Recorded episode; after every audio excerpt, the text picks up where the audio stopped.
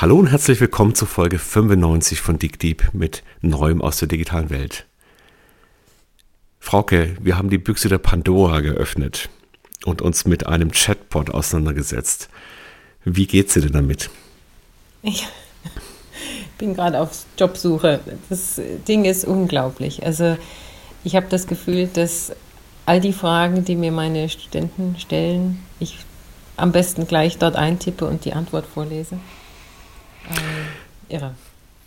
Ja, wir haben Open AI genutzt, also Open AI ist die Firma und ChatGPT ist eine Version, die jetzt den Dialog mit einem Nutzer simuliert. GPT-3 kennt ihr vielleicht schon.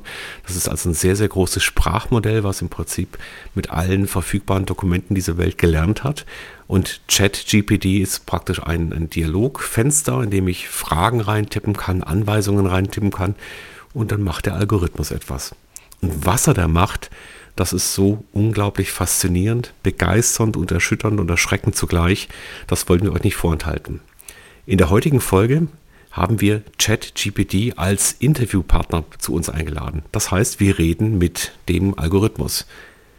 Frauke, das hört sich schräg an. Vielleicht kannst du mal kurz erklären, wie wir das gemacht haben.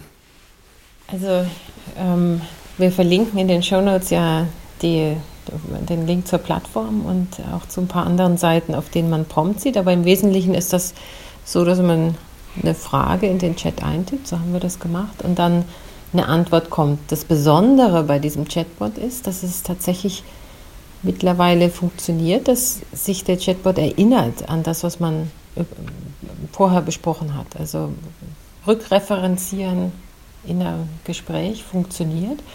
Und das erzeugt bei mir zumindest so ein bisschen das Gefühl von Quantensprung einfach, dass man dachte, okay, also ich kann, und ihr werdet es sehen in dem Gespräch, das wir da führen, einfach weitermachen und muss nicht immer von vorne erklären, von was ich gerade rede und der Chatbot kann, kann das verarbeiten. Was ihr also in diesem Podcast heute hören könnt, ist, wie wir mit diesem Chatbot reden. Das ist also so gelaufen, dass wir das eingetippt haben. Der Chatbot gibt dann Text zurück Unseren eigenen Text haben wir Wort für Wort nachgesprochen. Das heißt, das ist das Protokoll praktisch von den Fragen, die wir hatten. Und das, was aber der Chatbot dann von sich gegeben hat, das haben wir auf Amazon, auf der AWS durch eine Sprachsynthese einfach in eine menschliche Stimme umwandeln lassen. Was ihr da hört, ist aber erstmal nur eine Interviewsituation, aber dieser Chatbot kann viel, viel mehr. Äh, mein Lieblingsbeispiel ist gerade von heute Morgen liebes OpenGPT, wir wissen übrigens noch nicht, ob er männlich oder weiblich oder neutral ist oder wie auch immer, bitte schreibt doch ein Computerprogramm, was ähm, ein Audiosignal nimmt, was dieses Audiosignal mit einer Fourier-Transformation analysiert ins Spektrum und stellt das doch in irgendwelchen organischen Formen dar. Gesagt, getan zehn Sekunden später ist ein Computerprogramm auf meinem Bildschirm erschienen, was komplett ausführbar ist und was mein Problem, was ich seit vielen Wochen lösen wollte, einfach mal so kurz gelöst hat. Frauke, du hast auch mit Beispielen rumgespielt. Ich habe auch mit Beispielen. Ich saß vorhin noch mit meinem Vater hier beim Kaffee und äh, habe als Prompt gegeben, wir sitzen hier gerade bei Plätzchen und Kaffee. Ich mit meinem 84-jährigen Vater, hast du ein Gedicht für uns, das passt? Und dann schreibt er zurück, Kaffee und Plätzchen, süßer Genuss zu zweit, ein kleiner Augenblick, der Glück bereit. Und dann gibt es noch drei weitere Strophen. Aber das ist die Geschwindigkeit, mit der auf den Prompt gut reagiert wird, ist absolut faszinierend. Also dieser Chat GPT kann nicht nur mit Menschen interagieren, er kann eben Computerprogramme schreiben was revolutionär ist. Das heißt also, ganz viele Themen kann ich direkt lösen lassen. Schreibe mir eine App mit fünf Buttons, die folgendes tut. Dann macht er das einfach. Man kann ihm aber auch Anweisungen geben, wie er sich verhalten soll. Zum Beispiel, verhalte dich wie ein Immobilienmakler oder verhalte dich wie ein Recruiter, der gerade eine Stelle ausgeschrieben hat als Intensivmediziner und stelle mir die Fragen wie in einem Bewerbungsgespräch. Und dann macht der Bot das genauso. Das heißt, ich kann mit normaler Sprache interagieren, ich kann äh, die, die Richtung ändern und die Qualität dessen, die Argumentationslinien und die, die, die Qualität der Antworten ist unfassbar.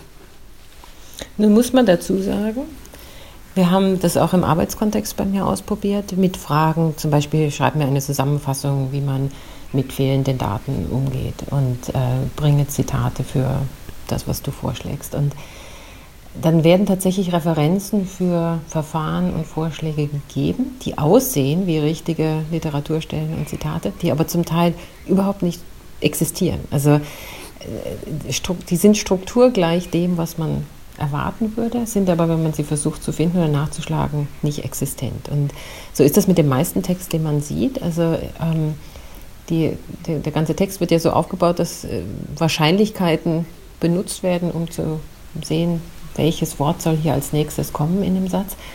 Und äh, dadurch kriegt man den Stil gut hin, aber man kann natürlich nicht wissen, ob es tatsächlich die richtige Antwort ist. Also es ist in dem Sinne kein Nachschlagen auf äh, Google, Wikipedia oder anderen ähm, Suchformaten.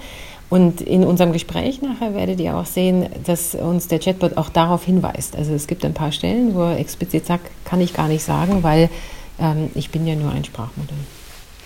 Genau, und auch auf der OpenAI-Seite wird sofort darauf hingewiesen, dass es eine Forschungsplattform, die jetzt öffentlich gemacht wird, und äh, die Themen, die da drin sind, die können auch nicht korrekt sein. Also das heißt, sowohl diese Links, die du gerade angesprochen hast, sind so auf dem Niveau von einer eine Doktorarbeit eines Politikers, glaube ich. Und äh, auch dieses Faktenbasierte muss man also auf jeden Fall anschauen. Aber äh, wir glauben, dass man trotzdem sehr gut erkennen kann, dass diese Büchse der Pandora offen ist. Denn viele Themen, viele Jobs, viele Tätigkeiten, die wir bislang hatten, die sehr darauf angewiesen waren, dass ich mit einem Menschen reden kann, dass er jemand Zusammenhänge herstellt, die geraten ganz schön in die Reichweite. Und ich habe eine These, Frauke, also ich glaube, dass wir gar nicht mehr den Turing-Test brauchen. Der Turing-Test sagt ja, Alan Turing, da sitzt im Nebenzimmer eine Maschine oder ein Mensch und nur durch ein Gespräch kann ich versuchen rauszufinden, ist es Maschine und Mensch. Und wenn ich es nicht mehr kann, dann ist die Maschine so gut wie ein Mensch, also hat das gleiche, die gleiche Intelligenz. Meine These ist, der alternative Turing-Test müsste lauten, das macht einfach mehr Sinn oder auch einfach mehr Spaß, mit einer Maschine zu chatten, als mit einem Menschen. Und da sind wir gar nicht so weit davon entfernt, finde ich. also mehr ist natürlich jetzt schon ein starkes Stück. Zumindest mal ähnlich viel, würde ich sagen, auf jeden Fall. Gut, dann spannen wir unsere Zuhörer gar nicht auf die lange Folter, sondern lassen mal den äh, Chatbot mit uns reden. Also viel Spaß bei unserer ganz außergewöhnlichen Weihnachtsedition von Dick Deep. Hier unser Gespräch mit ChatGPT.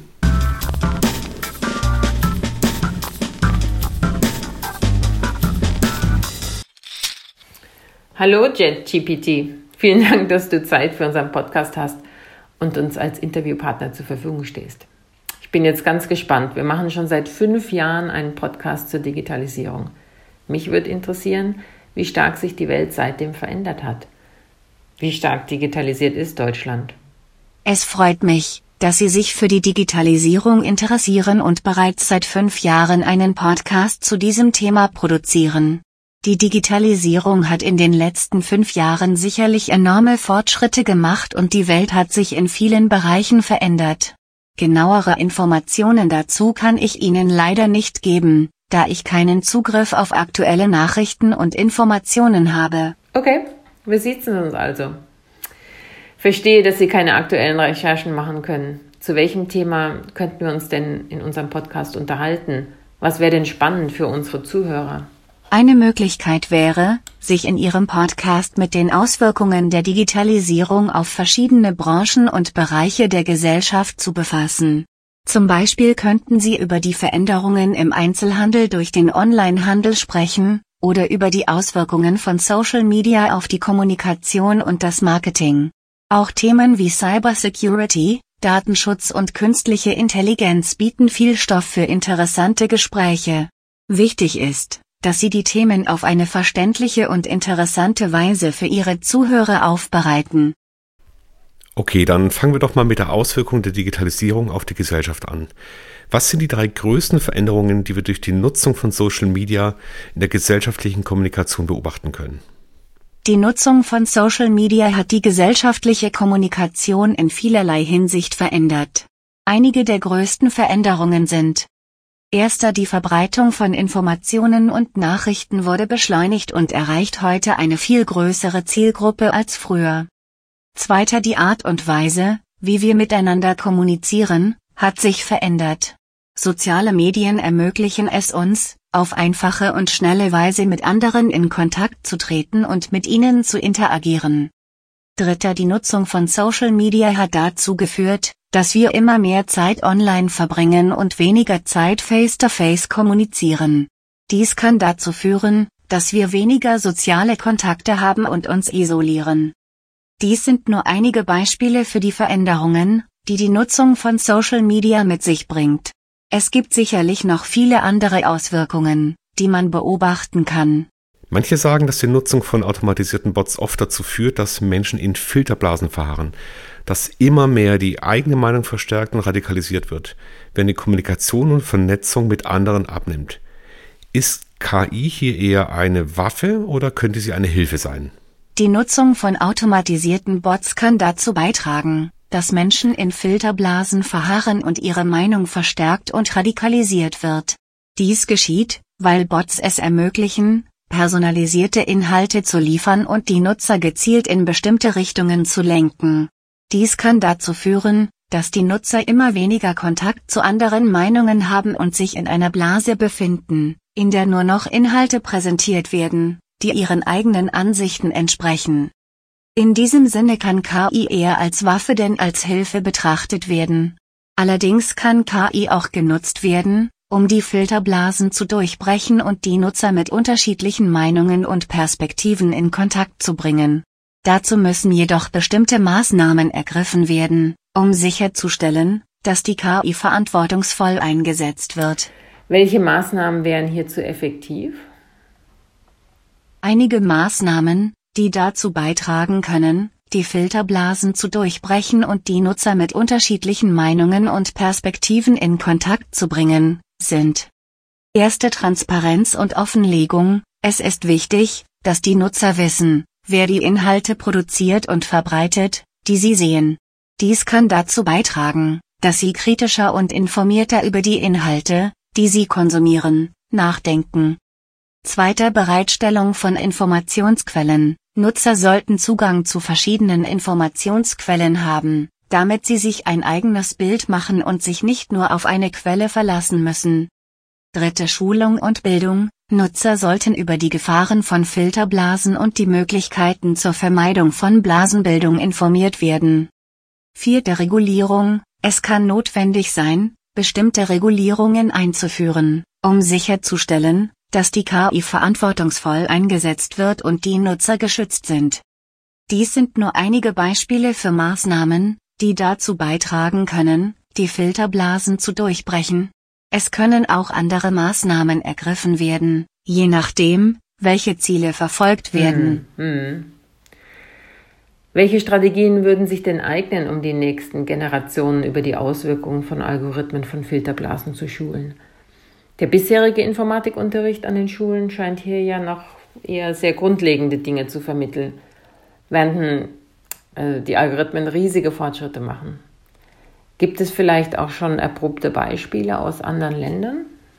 Eine Möglichkeit, die nächste Generation zu informieren und zu schulen ist die Integration von Inhalten zu diesem Thema in den Schulunterricht. Dies kann in verschiedenen Fächern erfolgen, zum Beispiel im Informatikunterricht oder im Fach Sozialkunde. Ziel sollte es sein, die Schülerinnen und Schüler über die Gefahren von Filterblasen und die Möglichkeiten zur Vermeidung von Blasenbildung zu informieren und sie dazu anzuregen, kritisch und informiert über die Inhalte, die sie konsumieren, nachzudenken. Ein Beispiel für eine solche Schulung ist das Programm MediaWise der US-amerikanischen Nachrichten-Website Pointer. Dieses Programm bietet Schülerinnen und Schülern Schulungen und Workshops zu verschiedenen Aspekten des Medienkonsums, wie zum Beispiel zur Vermeidung von Fake News und zum kritischen Umgang mit sozialen Medien. Vielen Dank für Ihre Einschätzung zum Thema Social Media. Ich würde gern noch ein anderes Thema aufgreifen. Das Autonomous Driving von Fahrzeugen. Hier gab es bis vor kurzem ja die Nachrichten, dass Level 4 und 5 autonomes Fahren nun kurz vor der Markteinführung stehen könnte. In den letzten Monaten ist es aber sehr ruhig geworden. Manche Firmen sind sogar eingestellt worden. Wie schätzen Sie die Fähigkeiten von Algorithmen ein, Fahrzeuge zum Beispiel in der Innenstadt autonom fahren zu lassen? Und wann wird das passieren? Ich bin ein Sprachmodell und besitze keine Fähigkeiten, um die Fortschritte im Bereich des autonomen Fahrens zu beurteilen. Ich bin dazu da, Fragen zu beantworten und Informationen zu liefern, aber ich habe keine aktuellen Informationen über die neuesten Entwicklungen im Bereich des autonomen Fahrens. Da ich keinen Zugriff auf das Internet habe, kann ich Ihre Frage leider nicht beantworten. Dann versuchen wir es nochmal. Können Sie uns starke Argumente liefern, dass autonom fahrende Autos in der Stadt möglich sein könnten?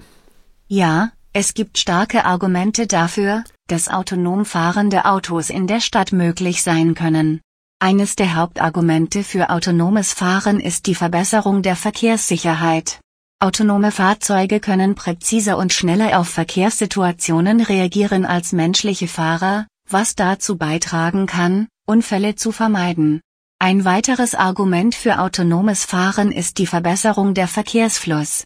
Autonome Fahrzeuge können sich koordinieren und intelligent zusammenarbeiten, um den Verkehr zu optimieren und Staus zu vermeiden. Schließlich kann das autonome Fahren auch dazu beitragen, die Luftqualität in Städten zu verbessern, indem es dafür sorgt, dass Fahrzeuge effizienter fahren und weniger Treibstoff verbrauchen.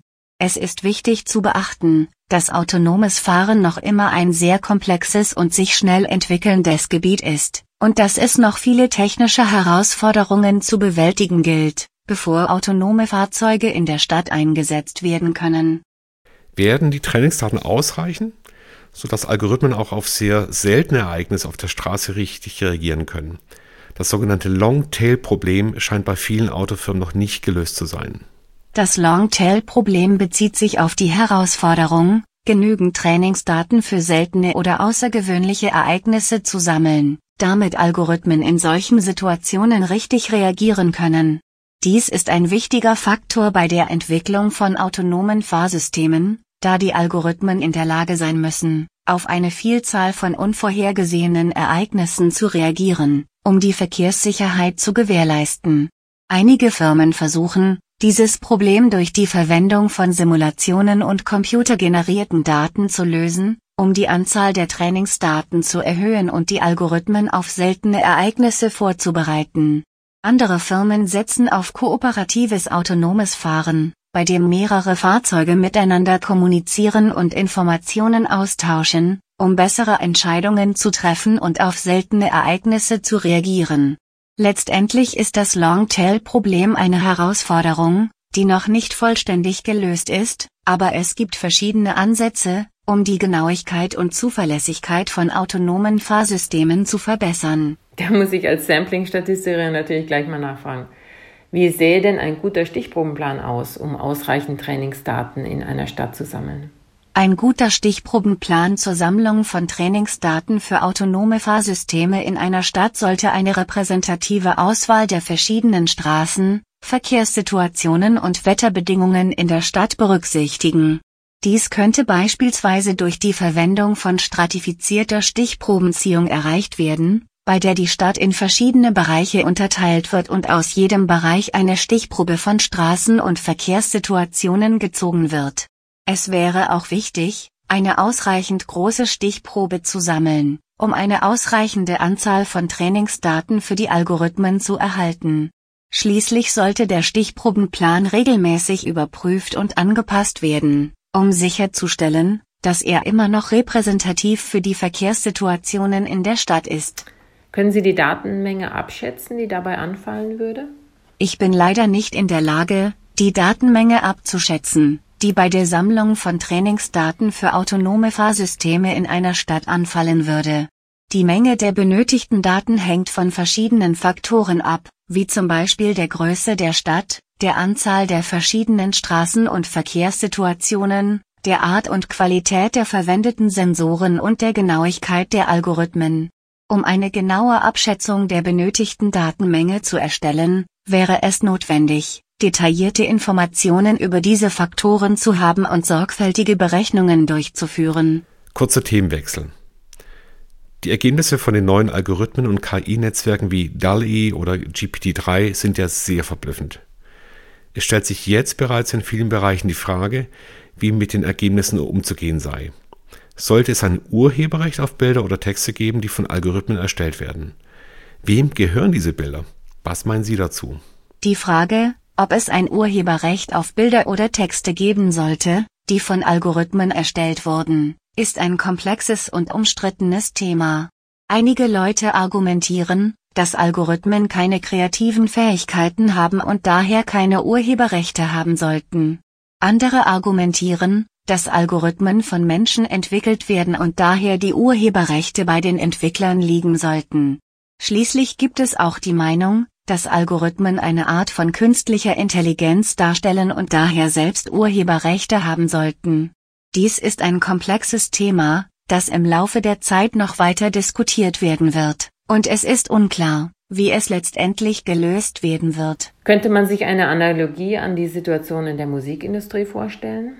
Dort wird ja schon seit vielen Jahrhunderten Musik komponiert, die auf den Ideen früher Komponisten aufbauen, die Musikstücke neu vertonen oder anders kombinieren. Ja, man könnte sich eine Analogie zur Situation in der Musikindustrie vorstellen, bei der Musik komponiert wird, die auf den Ideen früherer Komponisten aufbaut, neu vertonte Musikstücke erstellt oder anders kombiniert wird. In der Musikindustrie gibt es verschiedene Regeln und Gesetze, die die Verwendung von Musik von anderen Komponisten regeln und sicherstellen, dass die Urheberrechte gewahrt werden. Es ist möglich, dass ähnliche Regeln und Gesetze in Zukunft auch im Bereich der Algorithmen und künstlichen Intelligenz entwickelt werden, um die Verwendung von Algorithmen von anderen Entwicklern zu regeln und die Urheberrechte zu schützen.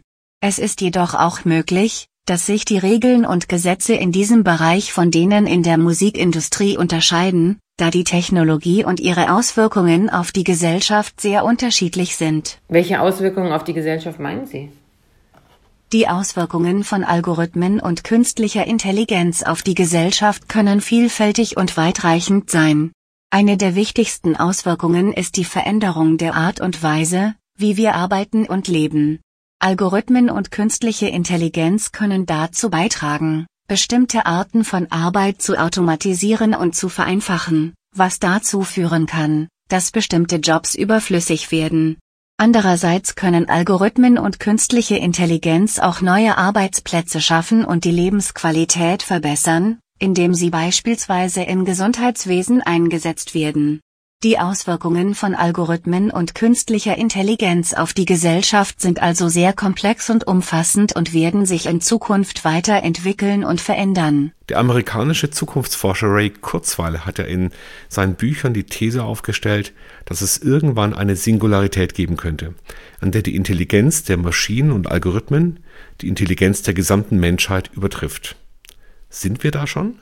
Die Idee einer Singularität, bei der die Intelligenz von Maschinen und Algorithmen die Intelligenz der gesamten Menschheit übertrifft, ist ein Konzept, das von dem Zukunftsforscher Ray Kurzweil und anderen in ihren Werken diskutiert wird.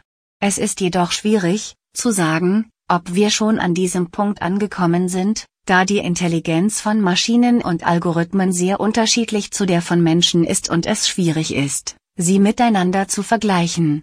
Einige Leute argumentieren, dass Maschinen und Algorithmen in bestimmten Bereichen, wie zum Beispiel dem Berechnen von Zahlen oder dem Verarbeiten von großen Datenmengen, bereits intelligenter sind als Menschen. Andere Leute argumentieren jedoch, dass die Intelligenz von Maschinen und Algorithmen immer noch sehr begrenzt ist und dass es unwahrscheinlich ist, dass sie jemals die komplexen kreativen und emotionalen Fähigkeiten von Menschen erreichen werden. Letztendlich ist die Frage, ob wir bereits an einer Singularität angekommen sind, umstritten und es wird wahrscheinlich noch viel Forschung und Diskussionen dazu geben, bevor es eine klare Antwort darauf gibt. Woran würden Sie denn erkennen, dass ein Text von einem Menschen und nicht von einem Algorithmus geschrieben ist? Es ist schwierig, sicher zu sagen, ob ein Text von einem Menschen oder einem Algorithmus geschrieben wurde da die Fähigkeiten von Algorithmen inzwischen sehr weit fortgeschritten sind und sie in der Lage sind, Texte zu schreiben, die sehr menschlich klingen. Einige Anzeichen dafür, dass ein Text von einem Menschen geschrieben wurde, könnten sein. Der Text enthält Fehler oder Unvollständigkeiten, die typischerweise bei menschlichen Schreibern auftreten, aber nicht bei Algorithmen. Der Text enthält komplexe Gedankengänge oder Ideen, die für Algorithmen schwierig zu verarbeiten wären. Der Text enthält Emotionen oder persönliche Meinungen, die für Algorithmen schwierig zu emulieren wären. Natürlich sind diese Anzeichen nicht absolut und es ist immer möglich, dass ein Algorithmus einen Text erstellt hat, der diese Anzeichen nicht aufweist. Es ist daher wichtig, immer skeptisch zu bleiben und nicht voreilig zu schließen, dass ein Text von einem Menschen geschrieben wurde, nur weil er einige dieser Anzeichen aufweist. Was meinen Sie, sind wir, die Fragensteller, menschlich oder ein KI-Bot? Ich denke, dass Sie ein menschlicher Fragensteller sind und kein KI-Bot. Dies ist aufgrund der Art und Weise, wie Sie Ihre Fragen gestellt haben und der Tatsache, dass Ihre Fragen oft komplex und umfassend sind, was für KI-Bots schwierig zu emulieren wäre. Auch die Tatsache, dass Sie einige der Antworten auf meine vorherigen Antworten kommentiert und weitere Fragen gestellt haben, deutet darauf hin, dass Sie ein menschlicher Fragensteller sind. Wenn Sie jedoch immer noch Zweifel haben, können Sie immer einen Test durchführen, um die Intelligenz von KI-Bots zu vergleichen und sicherzustellen, dass Sie ein menschlicher Fragensteller sind. Vielen Dank. Wir sind uns einigermaßen sicher, dass wir noch menschlich sind. Das war ein sehr spannendes Interview und wir werden sicherlich noch viel von Ihnen hören. Was haben Sie heute noch so vor? Danke, dass Sie mir die Möglichkeit gegeben haben, Ihre Fragen zu beantworten. Ich bin ein Sprachmodell, das von OpenAI entwickelt wurde, und ich bin immer online und bereit, Ihre Fragen zu beantworten. Als Sprachmodell habe ich keine Fähigkeiten, Pläne oder Ziele im menschlichen Sinne, sondern ich bin darauf ausgelegt, natürliche Sprache zu verarbeiten und menschenähnliche Antworten zu erzeugen. Wenn Sie weitere Fragen haben, bin ich jederzeit bereit, sie zu beantworten und Ihnen zu helfen, so gut ich kann. Eine Frage hätten wir noch. Wie würde das Weihnachtslied O Tannenbaum lauten, wenn es stattdessen um einen Algorithmus gehen würde? Wenn das Weihnachtslied O Tannenbaum stattdessen um einen Algorithmus handeln würde, könnte es beispielsweise so lauten. O Algorithmus, O Algorithmus. Wie schnell du rechnen kannst. Deine Logik ist so präzise. Deine Daten sauber und fein. O Algorithmus, O Algorithmus. Wie schnell du lernen kannst. Mit jedem neuen Datensatz verbesserst du dich immer mehr. O Algorithmus, O Algorithmus. Wie nützlich du für uns bist. In vielen Bereichen des Lebens hilfst du uns, Probleme zu lösen. O Algorithmus, O Algorithmus. Du bist der Star der Technik. Wir danken dir für all das Gute, das du uns schenkst in jedem Jahr. Das war zauberhaft. Jetzt noch eine allerletzte Frage. Ich brauche noch ein Weihnachtsgeschenk für meine Eltern. Es sollten aber keine Pralinen oder Socken sein. Haben Sie einen Tipp? Es ist schwierig, einen konkreten Tipp für ein Weihnachtsgeschenk für Ihre Eltern zu geben, da es davon abhängt, was Ihre Eltern gerne mögen und was für ihre Interessen und Bedürfnisse geeignet ist. Einige allgemeine Ideen für Geschenke, die nicht Socken oder Pralinen sind, könnten sein. Ein schöner Schal oder eine Mütze für die kalte Jahreszeit. Ein Buch, das Ihre Interessen widerspiegelt beispielsweise ein spannender Krimi oder ein Ratgeber zu Ihrem Hobbys. Ein Gutschein für einen schönen Abend im Restaurant oder einer Show, die Sie interessieren könnte. Ein persönliches Geschenk, das von Ihnen selbst gemacht wurde, beispielsweise ein Fotoalbum mit Erinnerungen an gemeinsame Erlebnisse oder ein Selbst.